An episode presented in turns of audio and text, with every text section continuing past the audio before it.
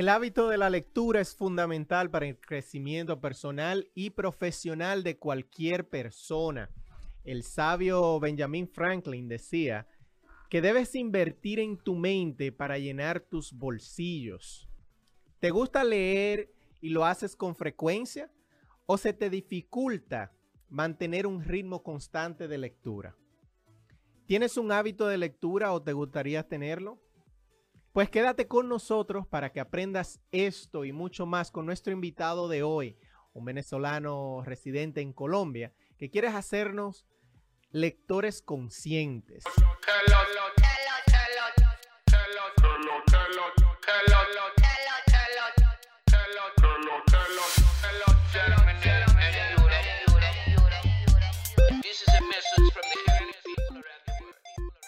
Bienvenidos a su podcast Encaminados al Éxito, donde te acercarás más que ayer al éxito que tendrás mañana. Con tu host, Luis Romano.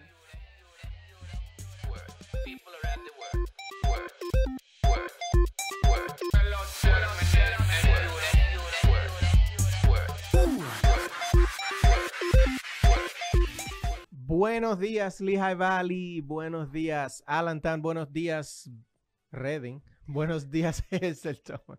Buenos días a todas esas personas, emprendedores, trabajadores que están de pie, que están ya buscando el moro, como decimos cariñosamente. Esas personas soñadores, guerreros que ya a esta hora, 8 y 9 de la mañana, un 26 de septiembre, se encuentran eh, de pie con su tacita de café en la mano o camino al trabajo o camino a abrir su negocio o, lo, más seguro ya trabajando, posiblemente. Quiero aprovechar este inicio de, eh, de programa. Sí, yo creo que está bien.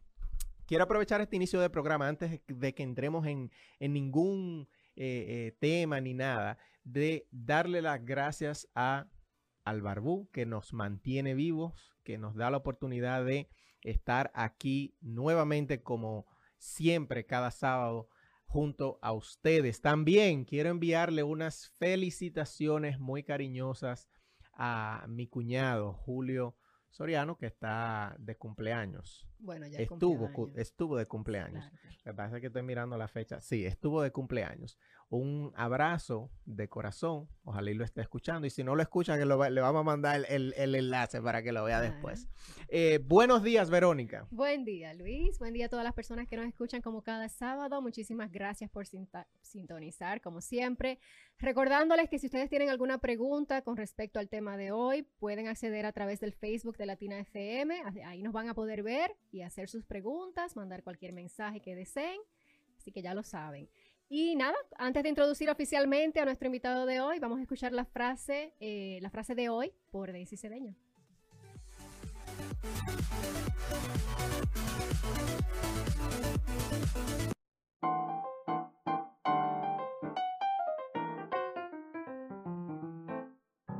Yo soy Daisy Cedeño con la frase del día. Cuando alguien te muestra quién es, créele la primera vez. Maya Angelou. Me encanta esta frase porque a veces estamos buscando cambiar situaciones, cambiar personas e inclusive entramos en relaciones y en sociedades donde vemos el potencial en vez del patrón de esta persona, cómo se está comportando y qué ha hecho y cuáles son los resultados. A veces tenemos que concentrarnos en los resultados, no en el potencial. ¿Qué es lo que esta persona en verdad me está mostrando con su comportamiento, con su forma de ser? Tenemos que tomar en cuenta el potencial, pero mucho más importante, cuáles son los patrones que nos ha mostrado esta persona, este evento. Cuando alguien te muestra quién es, créele la primera vez. Toma en cuenta esos patrones y esos resultados que ha tenido anteriormente. Es lo primero. Y después el potencial. Yo soy Daisy Cedeño con la frase del día.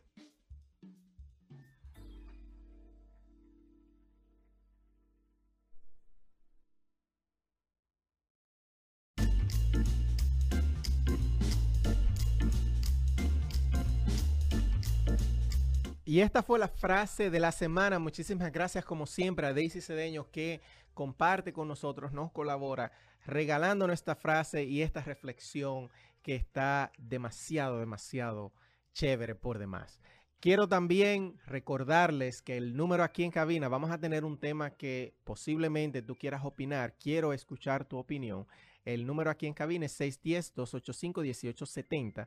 Puedes llamar para que des tu opinión. También, como dijo Verónica, puedes conectar por Facebook a través de la página de Latina FM o Latina Lehigh Valley en Facebook. Vamos entonces a escuchar lo que cariñosamente le llamamos la bio del alma para conocer a nuestro invitado del día de hoy, Diego García. ¿Qué les parece?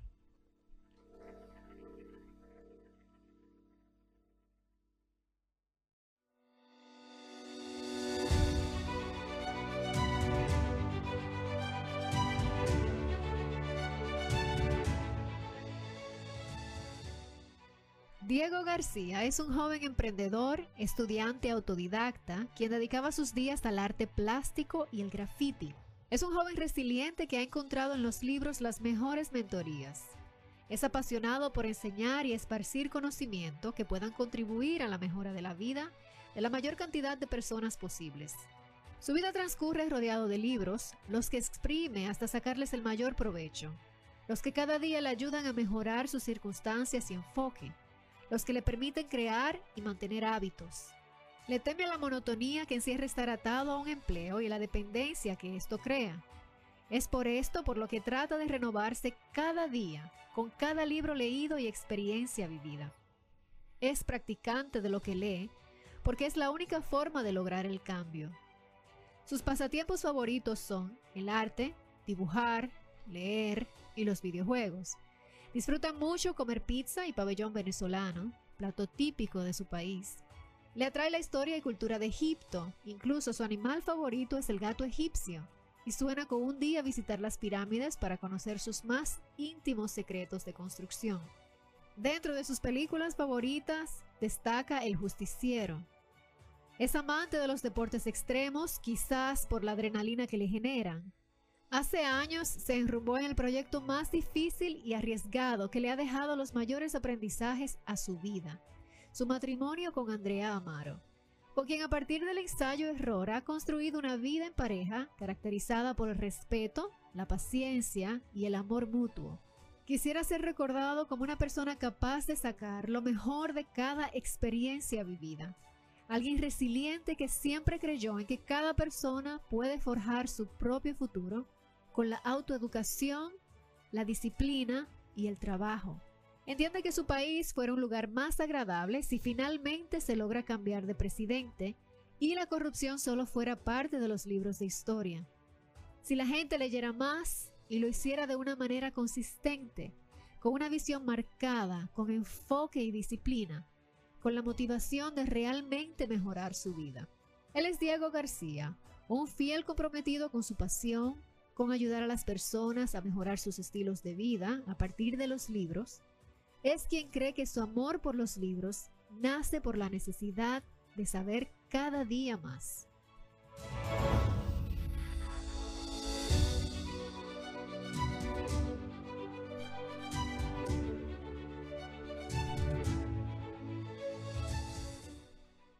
Muchísimas gracias a María Lispeña, la pluma detrás de la bio del alma y Acompáñenme a recibir con eh, Verónica un fuerte aplauso de dos personas. A Diego García desde Colombia, un venezolano que está en Colombia. Bienvenido, Diego. ¿Cómo estás? ¿Cómo andas por ahí?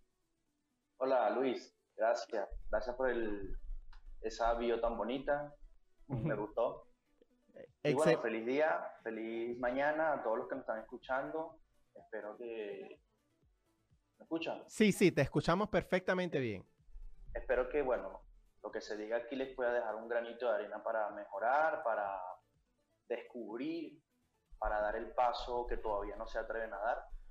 Y bueno. Mm, aquí estamos. Eh, solo, solo gracias por tomarme en cuenta. Perfecto, el honor es de nosotros. Eh, un saludo a las personas que están conectadas desde ya en Facebook, María Cruz, Evelyn Castillo y todas las personas que vayan comentando para darle su saludito. Eh, espérate, ahora sí. Antes de entrar en el tema, yo quiero saber qué es el pabellón venezolano.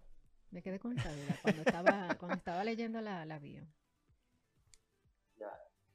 ¿Quieres mi respuesta? Sí, sí, sí. no, imagínate, la curiosidad. Ah, ok. Bueno, el pabellón venezolano es como el plato de Venezuela, típico, o sea, de todo el país, ese es como el, el, plato típico. Déjame explicarte eh, qué contiene, porque contiene bastantes cosas. Sí. Contiene arroz blanco, ¿sí? arroz. Allá en Venezuela hay algo que nosotros le llamamos caraotas, que son como frijoles negros. Mm. ¿sí? Frijoles negros. Bien, también tiene carne mechada en salsa. Pero bien. Carne mechada. Tiene tajadas, plátano frito, sí. un huevo frito también, queso, queso rallado puede ser. Y ya. Se, asemeja. Depende, también de qué ciudad, porque hay gente que le mete como cerdo frito y, bueno, ahí van cambiando la cosa. Se asemeja mucho a la paisa, ¿verdad? Sí, se, se, asemeja, se asemeja mucho a, la bandeja paisa, porque de aquí de Colombia, de Medellín, la bandeja paisa. ¿Verdad que sí? Yo la he probado y me parece, pero el de allá es como diferente. Bien. No sabe por el sazón de cada tierra, ¿no? Claro, claro, su particularidad. Solo era mi comida favorita. Curiosidad, curiosidad. la curiosidad ahora la Ahora sí, Diego, háblanos un poquito de ti, algo que no se haya mencionado en la bio. Dinos, dinos cómo empezaste eh, en esto de, de, la lectura y de querer incitar a las personas a que sean lectores conscientes. Chévere. Bueno, vamos a ver cómo te resumo todo lo que he tratado de hacer con mi vida.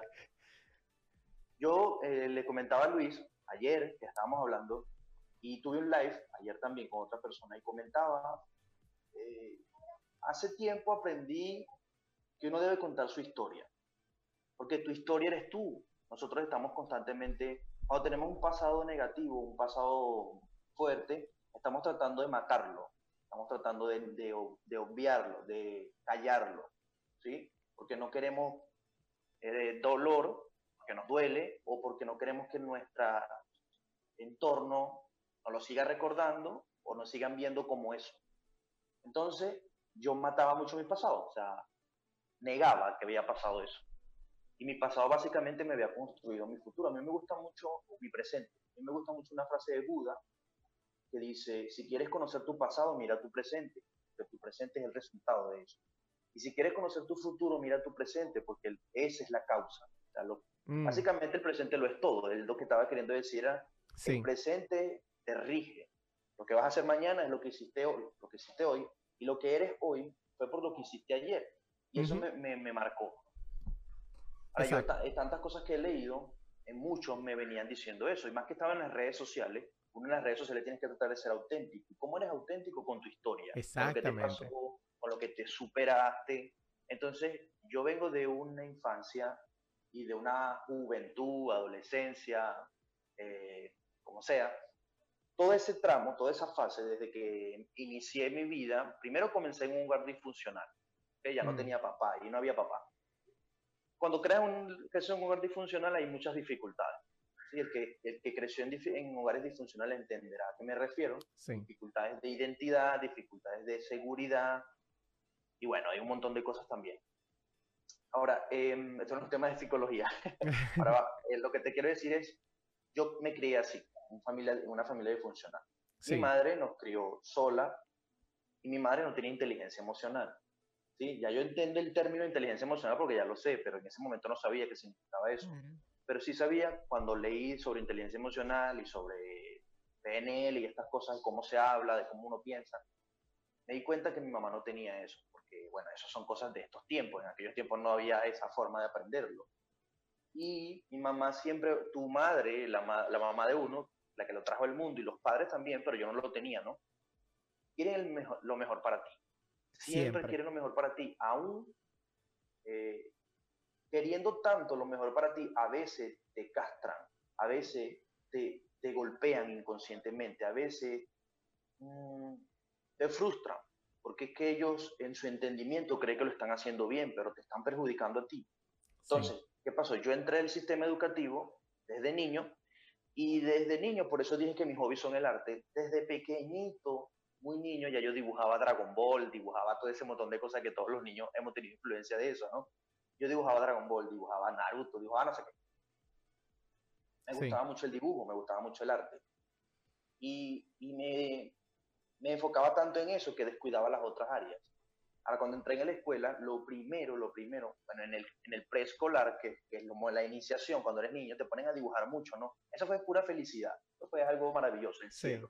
Cuando ya pasas al primer grado, donde ya vas a empezar a ver números, bueno, números todavía no, pero letras, conjugaciones de palabras y todo ese montón de cosas, los colores, hay un choque. Y fui avanzando, fui avanzando, pero yo tenía muchas dificultades para aprender, déficit de atención y, y, no aprendía tan rápido como mis otros amigos. Ahora, mientras mis amiguitos estaban haciendo lo que la profesora le decía, yo la estaba dibujando a ella. O yo me estaba imaginando que la profesora era un monstruo, una cosa, porque cuando uno es niño tiene mucha imaginación, ¿no? Yo veía muñecos y monstruos en todas partes. Y bueno, ese, ese era mi mundo. Eso me causó mucha dificultad porque hay profesores que son complicados. Y me tocaron muchos profesores complicados. En el que, ¿qué me refiero a complicado? En el que me empezaron a pronunciar palabras como que eres un incapaz, tú no vas a servir para nada. Y tú dirás, en este mundo hay personas que le pueden decir a un niño eso, sí las hay. Y yo me las conseguí.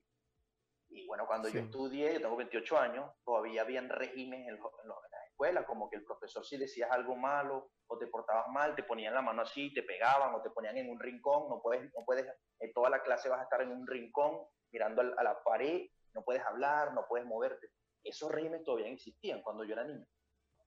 Sí. Bueno, no me pasaron ninguno de esos, pero sí me pasaron que pronunciaran palabras.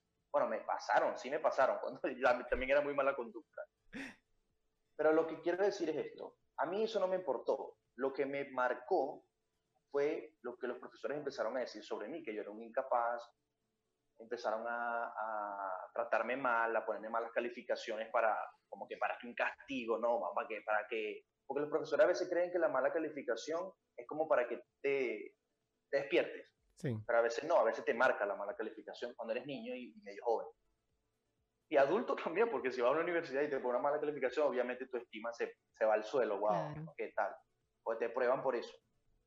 Chévere. Para hacer un resumen de todo esto, mi, en mi escuela me ponían malas calificaciones, mis amiguitos se burlaban de mí, era excluido de todos los grupos, un montón de cosas. Esa es mi historia.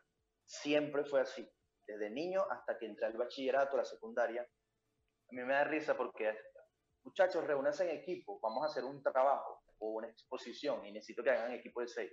Sí. Todos los grupos se hacían y el último te dejaban, te dejaban afuera. De, de, dos, tres personas que, que no podía ser dos, tres, porque habían dos, tres personas que todavía no la habían metido en ningún grupo. El mala conducta, el, el, el flojo y el, que no, el que no es inteligente, eso se lo dejaban por fuera. Entonces yo estaba en ese y me metían en un grupo obligado. Y así que los que estaban en ese grupo a, re, a regañadientes ahí molestos, ay, profe, ¿por qué lo tiene que meter aquí? Bueno, en fin. Esa fue mi historia. Ahora, todo eso empezó a causar problemas en mi mente, subconscientemente, porque lo, las creencias se forman cuando somos niños. Claro. Que son nuestras creencias, nuestros valores, nuestros sistemas de creencias, son nuestra identidad, nuestra forma de pensar, nuestros valores inconscientes.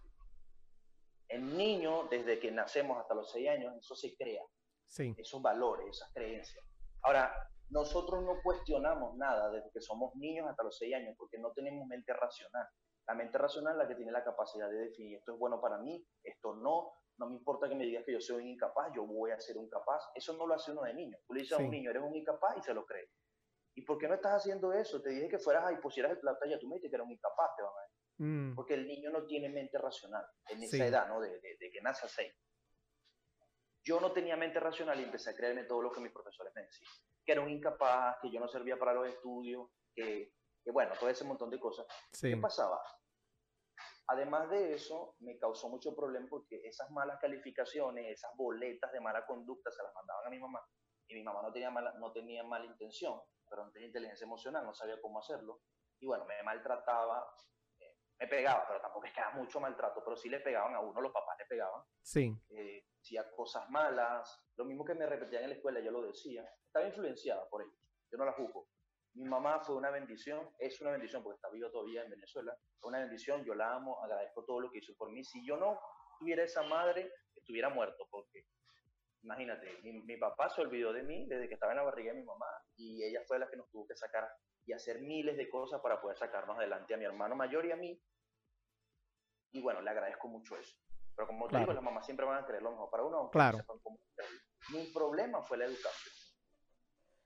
¿Cómo, mi, ¿cómo tú cambiaste, problema... cómo tú cambiaste entonces ya la mentalidad eh, de esos paradigmas que te fueron inculcando, que, de hecho eso pudiera ser como otro programa, pudiéramos hacer, Diego, otro programa en base a eso mismo, en base a, a, la, a las consecuencias que tiene cuando a un niño le, le empiezan a enseñar desde pequeño que es algo cuando realmente esa persona o ese niño se siente de otra manera. Esa es una. Y lo otro es cuando tú eres malentendido en la educación tradicional. ¿eh? Malentendido porque no necesariamente por ejemplo, en el caso de Diego, si hubiese sido una persona que estuviera prestando atención, digo yo, Diego, en ese entonces un profesor que se da cuenta que lo que tú, lo que a ti te mueve es el arte, quizás no, no te hubiesen tildado, no, mira, tú, Diego, tú no, tú no, tú no funcionas para eso, tú no sirves o tú eres muy malo en la, en la educación. Sí, pero si tú te das cuenta, yo soy bueno en el arte y te empiezan a, a cultivar esa parte. En la, ahora en las escuelas lo tildan de, que tiene ADHD. ¿no? sí, sí, sí, sí. E, es muy importante. hoy en día ya hay muchas cosas, ¿no? Hoy en día tiene Asperger o tiene autismo. Yo, tenía un, yo todavía lo tengo, un grado de Asperger. O sea, no, no tengo Asperger, tengo un grado. Y una de las características de las personas que tenemos eso es que nos centramos mucho en una cosa Exacto. y cuidamos otras. Exacto. Y yo hacía eso, me enseñé una cosa obsesionado con eso. Hoy en día soy obsesionado también, hasta con los libros y con todo. Exacto. Pero soy más equilibrado, porque ya tengo mente racional, ya tengo una, una esposa, ya tengo un hogar, ¿no? O sea, ya claro. hay que ser más, ya uno se madura, como digamos. Exacto. y cuando niño... Ajá, eso te, iba, eso te iba a preguntar, íbamos ahí porque tocaste de una vez los libros. Eh, ¿Cuándo tú te das cuenta entonces, cuándo te hace clic el cerebro que realmente todo lo que te habían dicho tú no tienes nada que ver con eso y que tú no necesariamente eres lo que fuiste. Tuvimos eh, hace un par de sábados a Misael Díaz que dice que tu pasado no tiene que ver nada con tu presente. Tú decides quién tú quieres ser en lo adelante. ¿Cómo, ¿Cuándo tú te diste cuenta de eso? ¿Cuál fue el click? Fue un, tiempo largo. O sea, no te puedo decir que fue de un día para otro. Un día me levanté de la cama y quiero cambiar y voy a empezar a leer. No fue así. Para eso tuve que pasar muchas cosas difíciles. Sí. Una, perder mi identidad, porque, bueno, ni siquiera la... Sí la tenía, pero estaba oculta. O sea, la identidad de uno siempre está en uno. Uno sabe qué quiere ser y quién es. Pero la, el sistema, la sociedad alrededor, te va mostrando quién eres equivocadamente. ¿sí? Mm. Porque van viendo cosas en ti, te van diciendo, hey, pero tú tienes esto, tú eres aquello, ¿no? Y tú te empiezas a creer que eres eso, pero dentro de ti tú sabes que no eres eso. Ahora, la idea no es convertirte en alguien, la idea es convertirte en quien tú eres. Sí, descubrirte. sacando quién tú eres, quién, quién está dentro de ti. Y para eso tienes que quitarte un montón de cosas que te enseñaron. ¿Ok? Es como que tienes una, imagínate que tienes una coraza, una armadura puesta de mucho peso y tienes muchas encima. Que la gente te ha puesto, que la sociedad, que no sé qué. Tú tienes que empezar a arrancártelo y esas armaduras están pegadas a ti. Como mm. el caballero de la armadura oxidada, no sé si se dan cuenta. sí, sí. él, no se podía quitar la armadura. Ahora, la armadura en uno son creencias, comportamiento, forma de hablar, forma de ver las cosas. Yo tenía muchas. Y para poder yo quitarla, tuve que pasar un proceso largo, como entrar en cada moda que se me atravesara. Mm. Yo, tal vez hay personas que se, me, que, se sienten identificadas. Mira, yo fui de todo en este mundo, rockero, hippie, metalero, grafitero, eh, lo que sea, emo, todo lo que te imagines. ¿okay? ¿Por qué? Porque no tenía mi identidad clara y estaba buscando identidades, parecerme a comunidades, meterme en un grupito que me aceptaran, pero yo siempre tenía un problema y era que en ningún grupo que yo trataba de entrar era bien aceptado, ¿no? ¿Y sabe por qué? Porque era muy inseguro de mí mismo. Exacto. O sea, no creía en mí. Y esa inseguridad se fue creando por mis, por mis eh, acontecimientos o los problemas que tuve cuando era niño porque te rechazan, te van matando tu, tu, tu autoestima y ya tú no crees en ti. Y yo pasaba eso. Mira, todavía me pasa, pero ya lo controlo. Sí, el problema no es que te pase, el problema es que lo puedes controlar. No sé si les ha pasado a ustedes, yo sé que la mayoría de los seres humanos tenemos esto, y el que no le pase, le, qué bendición, pero la mayoría nos ha pasado. Yo no sé si a ustedes les ha pasado, pero a mí me ha pasado, que estoy en un grupo, con un grupo de personas, o voy muy bien vestido y salí a un centro comercial, y, uno se siente como que uno es inferior a todo el mundo que uno está viendo. Mm. O sea, te sientes menos. Sí, te sientes fuera de lugar. Te sientes mal, te sientes como, pero mira, aquella ropa está más bonita que la mía, o aquel tiene un mejor celular. Esas son creencias programadas en nuestro subconsciente de inferioridad. Sí. el que no los tenga, obviamente no quiero decir que todos los seres humanos lo tenemos, el que no lo tenga, genial, pero hay seres humanos que los tenemos y no nos atrevemos a decirlo. No nos atrevemos a decirlo porque nadie nos va a entender, no nos van a decir, pero que pareces loco, pareces idiota, ¿cómo vas a decir estas cosas? Totalmente de acuerdo. Totalmente de acuerdo. Diego, otra preguntita para ti. Obviamente a ti tú amas los libros, te han ayudado a crecer como persona y, um, me imagino que a salir de varias crisis, no sé. Eh, pero a juzgar por lo que has dicho, sí, a salir de varias crisis. Eh, cuando tú dices que tú quieres hacer de las personas lectores conscientes, ¿a qué tú te refieres con eso, con lectores conscientes? Genial. Finalizó la pregunta de Luis y te respondo esta, ¿te parece? Sí. Me faltó una cosita que decir. Como yo inicié en esto, pasando un proceso muy largo de moda, moda, moda, moda, moda, sufrimiento, dolor, estar perdido hasta que yo entré a la iglesia cristiana. Que no voy a hablar de temas religiosos, solo entré a la iglesia cristiana por un amigo. Yo ni siquiera sé cómo me metí en esa iglesia. Un día me invitó y yo dije sí y fui. Ahora, desde ese día todo empezó a cambiar en mi vida, porque entré a la iglesia, empecé a conocerme a mí mismo, empecé a conocer a Jesús. Bueno, la iglesia te enseña muchas cosas bonitas, hay cosas que la gente no está de acuerdo, pero en fin. Mi aquí, fue, aquí es la pregunta para ser concreto, lo que tú me preguntaste, ¿cómo sentiste que tenías que usar los libros para cambiar tu vida? Sí. Yo no lo sentí y no lo sabía. Yo me, me inicié en la lectura conmigo mismo y a empezar a leer y aprender a leer, porque leer no es que lo que le enseñan en la escuela uno, ese es el primer nivel, el pronunciar las palabras, conjugarlas, eso no es leer, eso es saber la, el, el, alfabeto y todas esas cosas. Sí. Pero hay gente que sabe leer, y toma un libro y cuando se lo terminan de leer o van por la mitad le preguntas algo y no saben nada. Exacto. Eso, esa, esa, es la consecuencia de no saber leer. Yo no sabía leer. Ahora, cuando yo entré a la iglesia, me, me enamoré de la Biblia. Me, me, apasiona la Biblia, me apasionaba en esos momentos. Y mi misión era esta, aprender la Biblia para explicársela a aquellas personas que están en la iglesia y no la entendían. Hay mucha gente en la iglesia que no entiende la Biblia, no entiende de lo que está ahí diciendo la Biblia, porque la Biblia está en códigos, la Biblia tiene un lenguaje que no es apto o no es eh, descifrable para todo el mundo fácilmente, requiere que la estudies, de que estudies contexto, de que estudies historia, de que estudies personajes, en fin. Yo me metí en eso y al principio el pasado me seguía persiguiendo.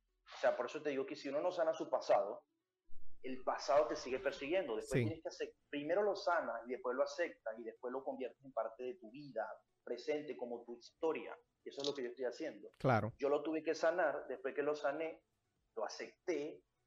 ¿Por qué? Porque me estaba perjudicando todavía en el tema de la Biblia. Yo leía la Biblia y no entendía nada.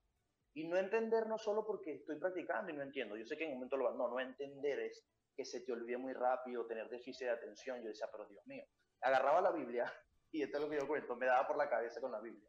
Como que qué bruto eres y no sé qué. Estaba cometiendo el mismo error para el Sí. que estaba programado.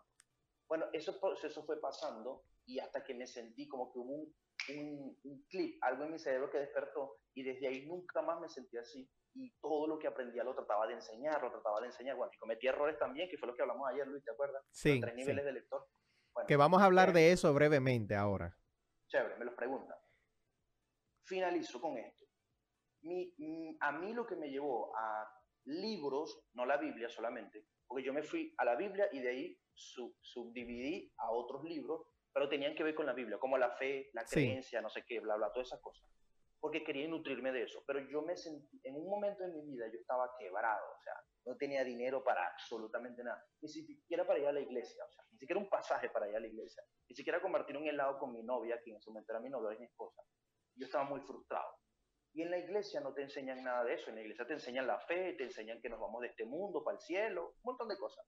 Pero no te dicen la realidad del mundo. La realidad es que la gente está pobre, la realidad es que la gente tiene miedo, la realidad es que sí se, se- nos ocultamos en la fe, pero dentro de nosotros estamos destruidos. Y eso me pasaba a mí, yo estaba destruido.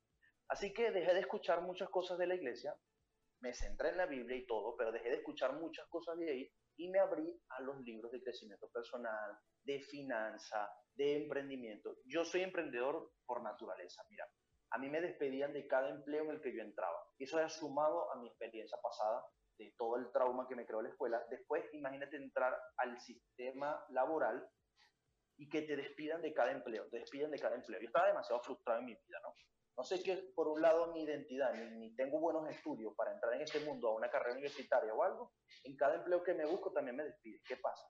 ¿Qué tengo yo en mi vida? O sea, la solución es morirme o qué vaina. bueno, en fin. Ahí fue, gracias a Dios, yo te digo la verdad, si yo no hubiese entrado a la iglesia cristiana, no sé qué hubiese pasado conmigo. Mm. Ahí fue como, como una incubadora, como que entré a mejorar. Claro. después salí de ahí y empecé con todos estos temas, ¿no? Yo entré en los libros única y exclusivamente porque yo no tengo carrera universitaria. Yo quise estudiar diseño gráfico y no lo pude finalizar. No, no tenía eh, ningún empleo, en todos empleos que entraba me votaban. Y la vida se traduce en esto. Naces, porque así es la vida, ¿no? Naces, me te meten en el sistema educativo, la mitad de tu vida la pasas en el sistema educativo, la otra mitad la vas a pasar en el sistema laboral. Eh, laboral.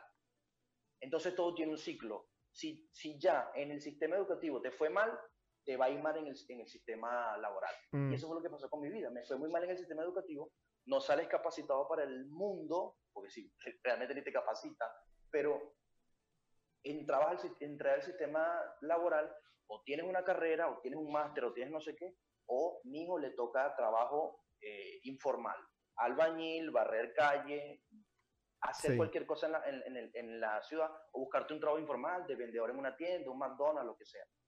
Yo no quería eso para mi vida. Pero yo tenía un problema, no sabía que había otra educación en el mundo, además de la universidad.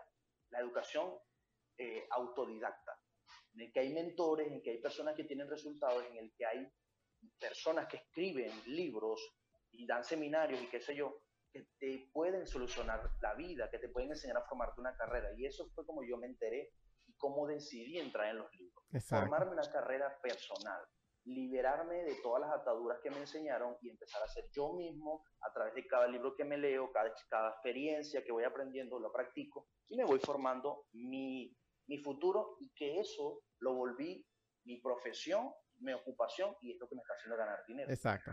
Okay. La pregunta de, ¿Cómo se llama la chica? Verónica. Verónica. ¿Cuál fue la pregunta de Verónica que se me fue? Que, Cuando tú dices que quieres crear lectores conscientes, ¿a qué tú te refieres con eso?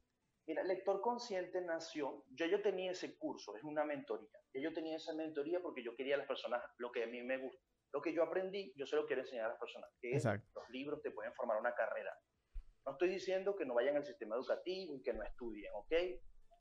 quiero tener mucho cuidado con eso, porque tal vez hay una persona que diga, no, este no está diciendo que no estudiando en el sistema educativo, no. Pero si usted es la persona, alguno que me está escuchando, si usted es la persona que no pudo, que no tuvo la capacidad de hacerlo, o que realmente no le da la gana de estar en el sistema educativo, porque hay gente que no le da la gana ir junto, hay otras formas de estudiar. No solo una educación reglada por un profesor en un sistema educativo que tenga un título y se acabó, ya está capacitado. Mentira. Eso no es todo. Es la mayoría, es el sistema, pero no lo es todo. ¿Ok?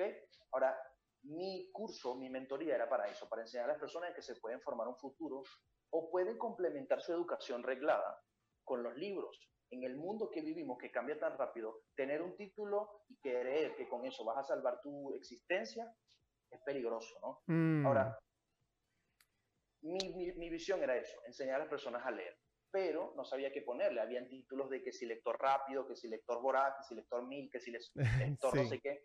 Yo decía, ah, no, no sé, no me cuadra esto, yo no, quiero, yo no quiero ser uno más del montón. Y a mí me gustan mucho los temas de metafísica cuántica, de la forma de pensar, me gusta mucho el tema del consciente, el subconsciente, cómo, cómo nosotros vivimos realmente.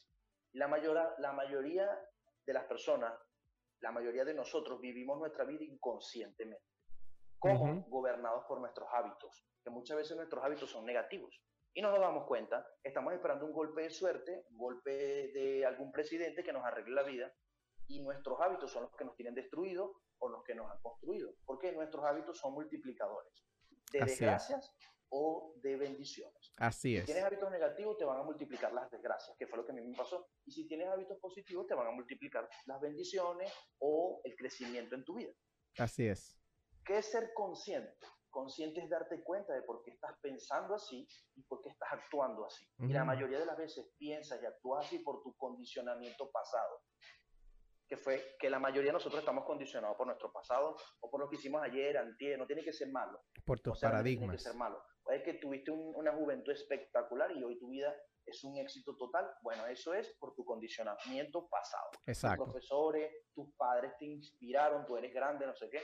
Y bueno, te hiciste una persona extraordinaria. Y aquel que no, también fue por el condicionamiento pasado. Ahora, hay un momento en la vida en el que tienes que romper el condicionamiento pasado negativo y empezar a ser consciente de qué quieres ser en esta vida. Y leer conscientemente es ver por qué te lees cada libro, saber que ser consciente, como te digo, es ser, eh, darte cuenta de por qué estás pensando y actuando. Exactamente. Pensar y actuar es lo mismo que leer, pensar y actuar es lo mismo que trabajar, pensar y actuar es vivir. Ahora, si yo sé por qué estoy pensando y por qué estoy actuando conforme a lo que estoy haciendo, yo soy consciente. lector consciente es un lector que cada libro que lee lo tiene con un propósito para el futuro que se está formando. ¿Ok? Eso es el lector consciente, es darte cuenta, es ¿por qué? Porque la mayoría de las personas a las que tú les preguntas allá afuera que se lean un libro, que tú les dices, perdón, o le preguntas, ¿por qué no se leen un libro? Te van a decir, no, pero es que eso es muy aburrido.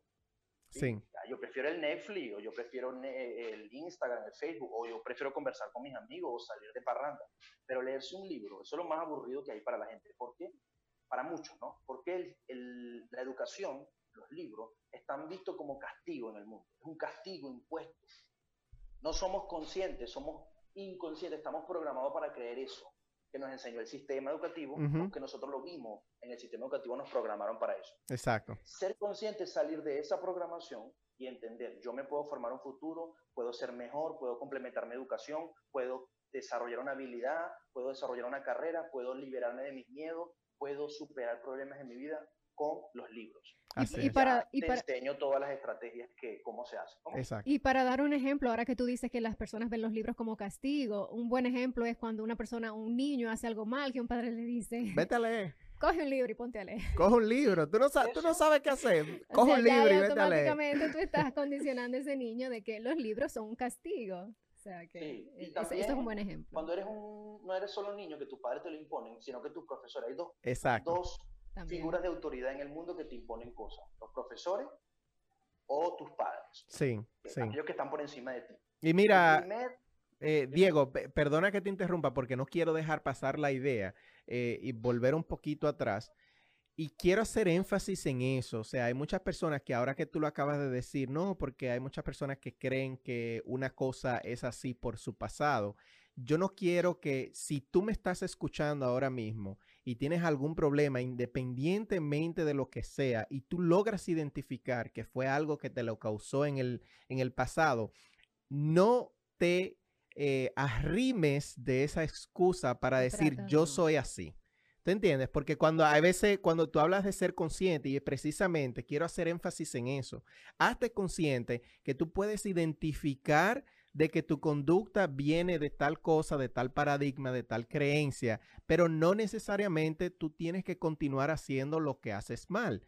Tú tienes un punto de partida, ya tú entiendes, te hiciste consciente, como dice Diego, ya es responsabilidad tuya mejorar esa, esa personalidad que tú tienes, mejorar esa conducta de cierta forma. Sí, pero ahora que tú mencionas eso, no muchas personas entienden que eso, eso es o sea, que lo que le está pasando es por culpa de algo que le sucedió en el pasado, que era una pregunta que yo tenía justamente para Diego. Cuando tú hablaste de que tú tuviste que sanar y liberar ataduras, ¿cómo tú lo hiciste? Por, yo me imagino, bueno, no, dale, dale Diego. hay solo dos cosas en este mundo que te van a motivar a cambiar, o el placer o el dolor. O mm. te duele demasiado ya tu vida o te apasiona demasiado el futuro que tú quieres.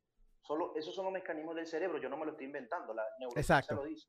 El cerebro solo va a responder a dos cosas, placer o dolor. o dolor. El placer es supervivencia. Por eso la mayoría de los seres humanos estamos buscando placer constantemente inmediato. Redes sociales, sexo, eh, drogas, conversaciones, estamos buscando entretenernos rápidamente. Sí. Pero cuando le dice a una persona un libro, uff, un libro, uy, no, qué aburrimiento. Para su cerebro eso es dolor, eso es muerte. Ahora, todo lo que es muerte para el cerebro es peligro. Perdón, para el cerebro es peligro. Porque te digo que responde a placer y a dolor. Ahora, si en tu vida ya está lo suficientemente doliéndote y tú entiendes que el libro es una salvación, que el libro te puede mostrar caminos para mejorar esta, esta vida que tienes ahora, tu cerebro va a decir, esto es Exacto. supervivencia.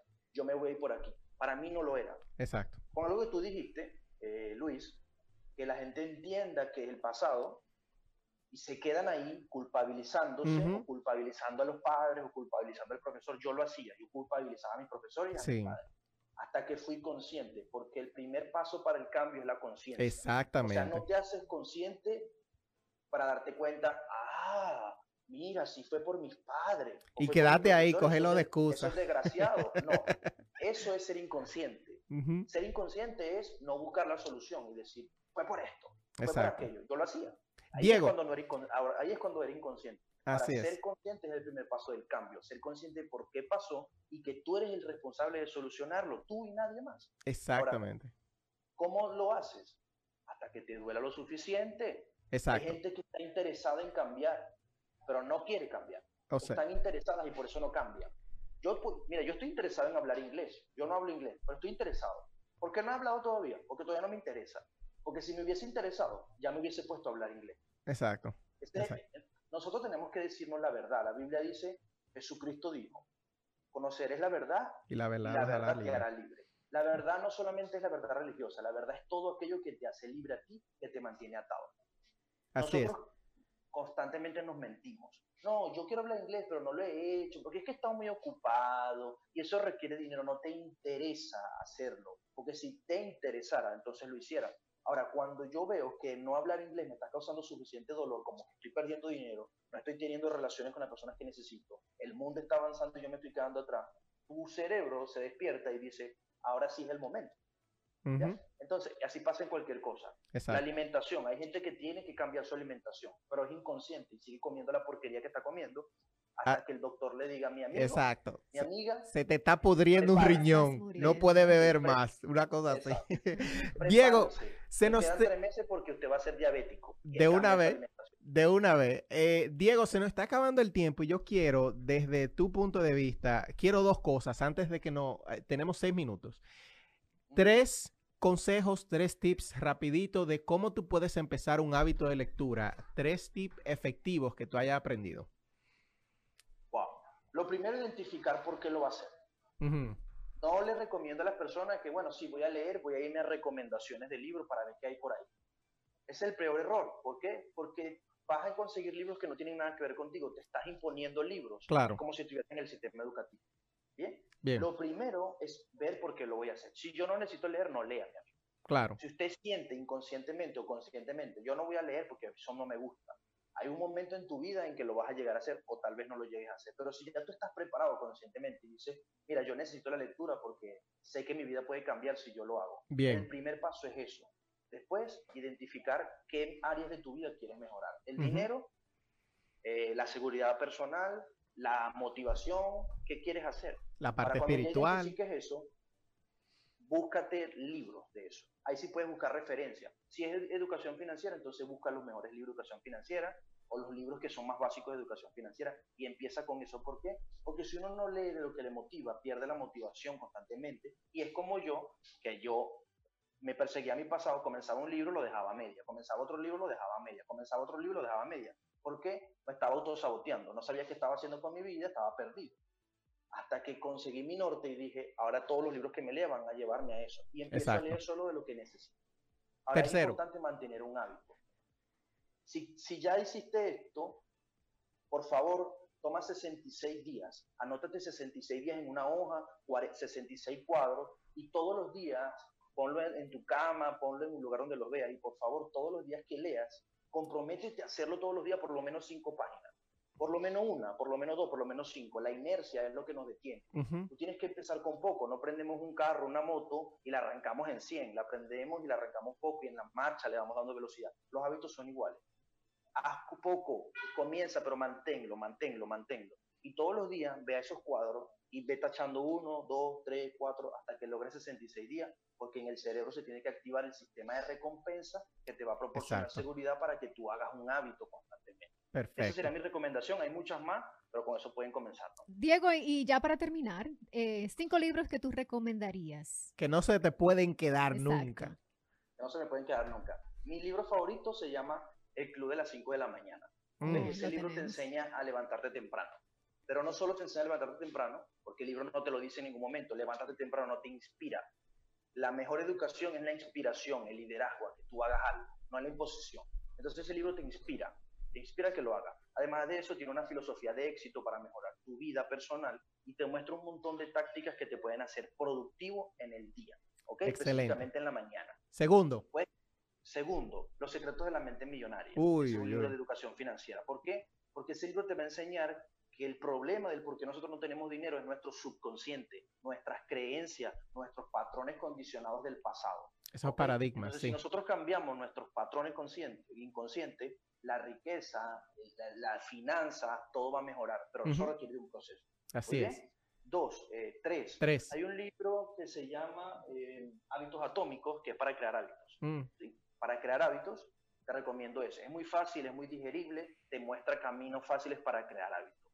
Tres, a mí me gusta mucho la metafísica cuántica y la forma de cómo piensa el cerebro, de, cómo pensamos, porque hay una ley en el mundo que dice lo que piensa se manifiesta. Sí. eso requiere de un tiempo, o sea, no es solo que pensé y se manifestó de una vez, no. Eso requiere de un tiempo, es un hábito, sí. pero sí necesitas aprender eso. ¿sí? Eh, yo recomiendo mucho este libro que se llama La voz de tu alma. Este libro es simple y te enseña muchas cosas que son complicadas de entender fácilmente te muestra los principios en el mundo, el principio de correspondencia, el principio de ley de, causa y efecto, lo que yo hago me trae una causa. Entonces, esos principios están en el mundo y mucha gente no los conoce, es necesario que los conozcan. Genial. Ese sería el número 4 y el número 5 sería el, el, hombre más rico de Babilonia. También es mm. un libro de finanzas, también es un libro de educación financiera, pero es simple, sencillo y te va a mostrar pasos que se necesitan para mejorar el dinero. Sí. Diego, yo quiero que tú me repitas los títulos, solamente los títulos. Y el que me hablaste de... de eh, bueno, repite los títulos, porque hay uno de esos que yo no lo he leído todavía y los quiero anotar. Ok. El Club de las 5 de la mañana. Los secretos de la mente millonaria. Em, hábitos, atómicos. Hábitos atómicos. La voz de tu alma. Esa es la que yo voy a, voy a escribir. La voz de tu alma. Y el quinto, El hombre más rico de Babilonia. Eh, estoy dando libros sencillos y muy generales. El más, el más y no tan conocido es este, La voz de tu alma. Pero yo tengo muchos libros que les digo. Claro. No, imagínate, si nos, si nos sentamos aquí a hablar de libros, hay muchísimos libros que no puedes recomendar. Y de hecho, yo pienso, estoy totalmente de acuerdo con tu top 5 en este caso, no me he leído La voz de tu alma, lo escribí aquí para leerlo. Pero ya eh, cuéntanos cómo podemos conectar contigo, Diego, que ya sí se nos está acabando el tiempo. ¿Cómo conectamos contigo? ¿Tienes alguna conferencia, seminario, como sea? Sí, tengo un curso que es mi mentoría de lectura consciente. Eh, en mi Instagram, arroba bolsillo fértil, piénsenlo como el bolsillo fértil, el bolsillo que produce, ¿no? El bolsillo que, que va siendo fértil. Bueno, ese es mi Instagram.